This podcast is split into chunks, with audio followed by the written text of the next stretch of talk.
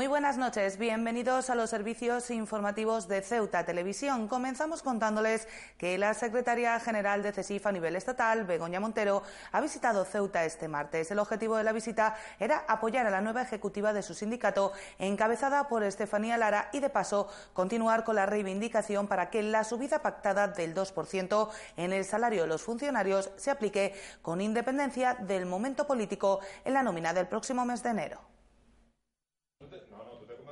La secretaria general de SESIF, Begoña Montero, ha visitado este martes Ceuta. Su objetivo es doble. Por un lado, apoyar a la nueva dirección del sindicato de la ciudad autónoma, encabezada por Estefanía Lara, y por otra parte, reivindicar que el gobierno haga efectiva la subida del 2% pactada con los sindicatos, con independencia, dijo, del momento político del país. Los funcionarios no pueden ser quienes paguen los platos rotos, señala la sindicalista.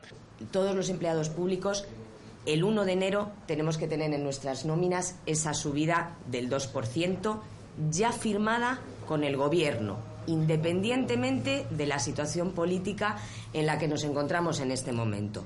Porque tenemos que ser los empleados públicos los que nos veamos afectados por esta incertidumbre y por esta situación. Montero recuerda cómo el pasado año el Gobierno aprobó esta medida que no es solo para los empleados públicos a nivel estatal, dado que al tratarse de un Real Decreto es también aplicable para la ciudad autónoma, puntualizó el representante de SOSIF en la institución municipal, Iván Ramos. Entonces, en el momento que se haga el Real Decreto, ese epígrafe o ese apartado del presupuesto automáticamente se actualizaría y todas las comunidades autónomas deberían aplicar ese inmediatamente, de forma urgente. Los sindicalistas recordaron que los presupuestos actualmente en vigor son los correspondientes a 2018, es decir, los últimos aprobados por el gobierno de Mariano Rajoy. Respecto al sindicato en Ceuta, Begoña Montero ha definido el nuevo proyecto como el más ilusionante de SESIF en estos momentos.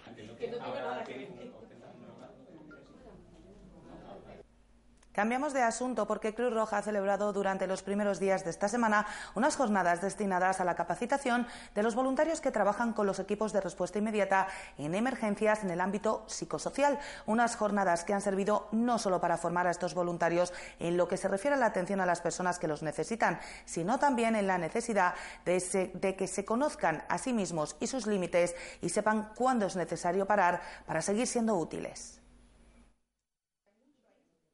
Uno de los principales valores de Cruz Roja lo aportan sus voluntarios, unos voluntarios que trabajan en distintos ámbitos y con muy distintas funciones, por lo que es vital desarrollar formaciones sectoriales que les permitan seguir siendo eficaces en cada uno de sus ámbitos de actuación. Así, desde este lunes se han venido desarrollando en la Biblioteca Pública unas jornadas destinadas a los voluntarios que forman parte de los equipos de respuesta inmediata en emergencias en el ámbito psicosocial, con el objetivo de seguir capacitándolos en su atención a las personas que más lo necesitan. Bueno, estas jornadas están pensadas para capacitar a nuestro voluntariado que forma parte de los ERIE, que son equipos de respuesta inmediata en emergencia, en, la sección psicosocial, es decir, en, en, el momento que tenemos situaciones que necesitan de atención emocional o social o acompañamiento, pues nuestros voluntarios capacitarlos eh, en sus funciones, en lo que van a hacer cuando tienen que intervenir en situaciones emergentes.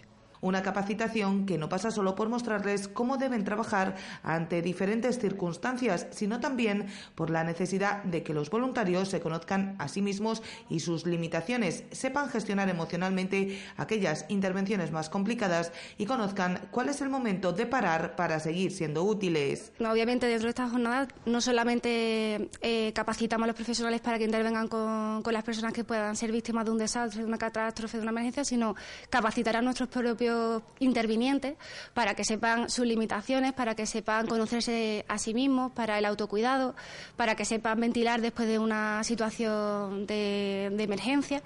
También tienen que, formarse ellos a nivel personal y, y eso es lo que hemos hecho durante esta jornada y para ello son necesarias jornadas como las que se han celebrado esta semana en nuestra ciudad, porque el truco para saber cómo gestionar las situaciones traumáticas y determinar cómo actuar ante las mismas no es otro que estar formado, haber practicado y saber a qué se puede enfrentar cada uno de los voluntarios cuando interviene en una situación de emergencia. Y al final yo creo que el truco es eh, la formación, práctica, simulacros formación. O sea, son las claves para que cuando nosotros llegamos a una intervención podamos estar capacitados, tengamos la eh, formación necesaria para poder aplicar todas esas herramientas que nos hemos eh, inculcado. En definitiva, ser verdaderamente útiles a la sociedad en el desarrollo de su trabajo.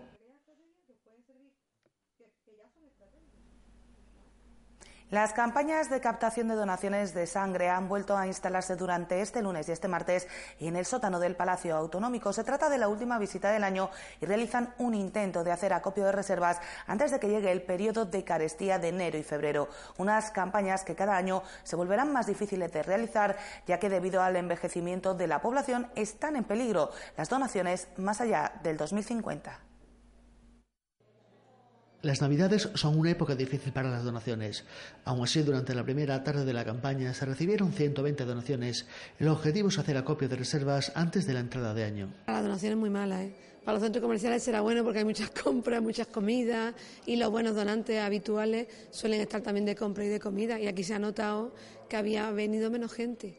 Las campañas de donación de sangre van a irse complicando, ya que con el envejecimiento de la población cada vez habrá menos donantes y las necesidades no disminuyen, ya que de momento la sangre no se puede fabricar y depende del ser humano para su suministro. La verdad que el futuro va malamente. Tenemos que buscar una forma de que toda la gente joven se meta en este carro de donar de los 18 años, que lleven una vida sana para que haya buena sangre, porque cada vez la población va envejeciendo y en el 2050, al paso que vamos, los que somos donantes de sangre pasaremos a hacer receptores de sangre y necesitamos gente que nos dé sangre. Mismo no se puede fabricar y habrá que buscar planes de ahorro de sangre y buscar que la gente esté más sana, evitar que haya anemia, evitar todo lo que sea un, ahorro de sangre para gastar menos porque donantes no vamos a tener mucho, que digamos, ¿sabes? Al finalizar el año la reserva se encuentra en un estado óptimo, pero es necesario acumular toda la sangre posible, ya que la cuesta de enero supone también para las donaciones una época difícil donde disminuyen las existencias. Ahora mismo la reserva de sangre no está, no está nada mal. Ahora eh, Andalucía es red transfusional, con lo cual todos los, todas las ciudades, todas las provincias se dan sangre, compartimos programa informático, compartimos todo pero se prevé antes de la Navidad, se intenta llenar las reservas porque después de Navidad, sobre todo la primera semana después de Reyes, las reservas están bajas, ha habido muchos días de fiesta, los donantes habituales no suelen donar por, las comidas, por los Reyes, por todo lo que es la Navidad. Y en esas semanas, esas dos semanas, el mes de enero, es, la cuesta de enero es también para la sangre, es difícil. La siguiente cita para donar será en febrero, cerca de la festividad de San Valentín.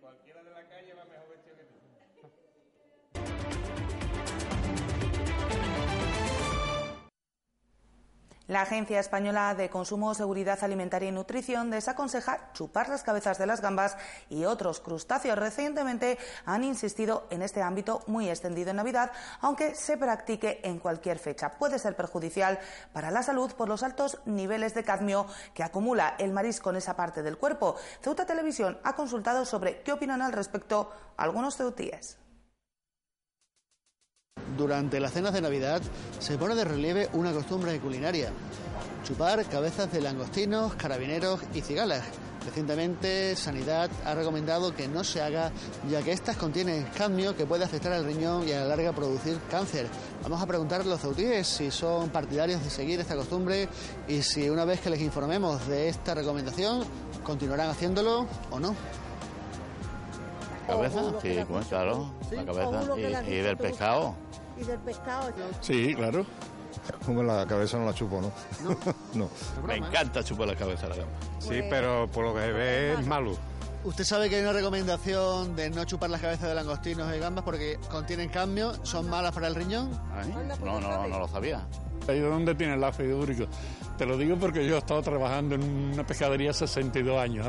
¿eh? Ya tenía conocimiento de, ello, por eso precisamente, ¿no? Pero vamos, que de todas formas nunca me ha... He sido muy partidario de chupar la cabeza de la gamba. No lo sabía, la verdad.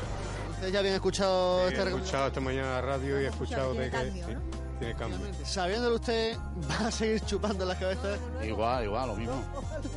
lo mismo. No voy a dejar de disfrutar de una cosa, una cosa buena, ¿no? Llevo tantos años ya.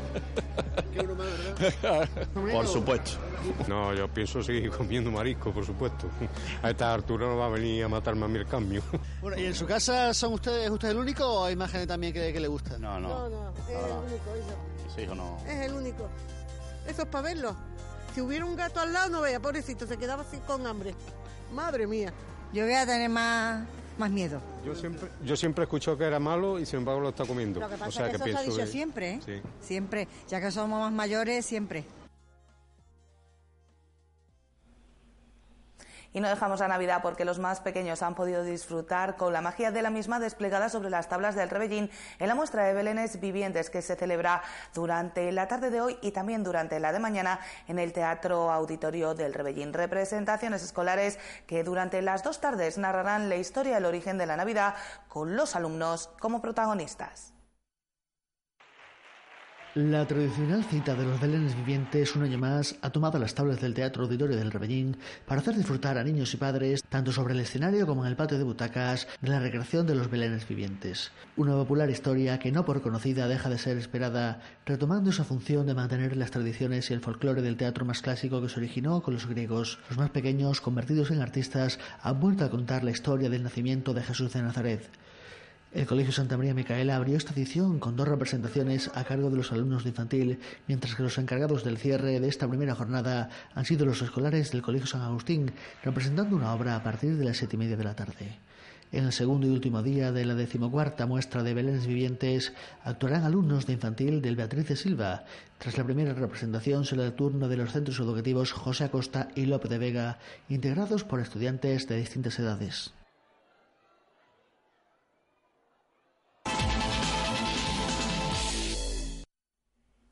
El Club Angera está de enhorabuena. apenas unos días de culminar su vigésimo aniversario, el club ha recibido una gran noticia, la certificación de la homologación de Sierra Bullones para poder optar a convertirse en una prueba del calendario nacional de la Federación Española de Montaña. Un reconocimiento que supone una gran satisfacción para el club y que servirá como un escaparate muy atractivo de todo lo que Ceuta puede ofrecer. El Club Angera está de enhorabuena y es que en los últimos días ha recibido una noticia muy satisfactoria, la homologación de Sierra Bullones como prueba nacional, una iniciativa que partía de la Junta Directiva como una posibilidad y que se ha convertido en una realidad que les genera no poca satisfacción, tal y como ha explicado el presidente del club, Alberto Martínez, a Ceuta Televisión. Se planteó la posibilidad de intentar, era un objetivo era complejo, ¿no? Eh, intentar que la prueba pues mm, pasara la, la certificación de la FEME y poderla incorporar a un calendario nacional. Para ello, dos árbitros de la Federación Española de Montaña se trasladaban a nuestra ciudad durante la celebración de esta prueba y evaluaban los parámetros que consideraban fundamentales para que Sierra Bullones se convirtiera en prueba nacional, desde la seguridad a la organización pasando por las infraestructuras, unos parámetros que se revelaban como aptos para la alegría de los representantes del club. Y su misión ha sido supervisar eh, todo el proceso de la carrera, desde el diseño, recorrido, eh, todo lo que es la infraestructura de la prueba, la logística, eh, la seguridad. En ese tema se nos ha hecho muchísimo hincapié, nos han felicitado por todo lo que es el plan de seguridad de la carrera. en fin, una serie de parámetros que la Federación Española mide acorde a su reglamento y después se emite, digamos, un veredicto que en este caso, bueno, pues el veredicto ha sido mm, satisfactorio, ha sido apto, porque esto es apto, no apto, no tiene otra calificación. De este modo y con la vista puesta en el año 2022, Sierra Bullones podrá convertirse en sede bien de un campeonato o bien de una Copa de España. Para ello, desde el club tendrán que presentar el proyecto que permita volver a convertir al deporte en el mejor escaparate de todo lo que puede ofrecer nuestra ciudad. Para 2022 podremos eh, si Dios quiere, estamos todos aquí todavía, pues podremos plantear nuestro proyecto de carrera para que Ceuta pues sea sede o bien de un campeonato o una Copa de España, que es una noticia pues muy importante porque va a poner otra vez a la ciudad en un calendario en el que ya el nivel de los corredores es un nivel de élite. Estamos hablando ya de corredores de renombre, no invitados, sino que ya vienen a competir porque es su competición. Entonces eso pone a la ciudad en un, en un escaparate muy atractivo.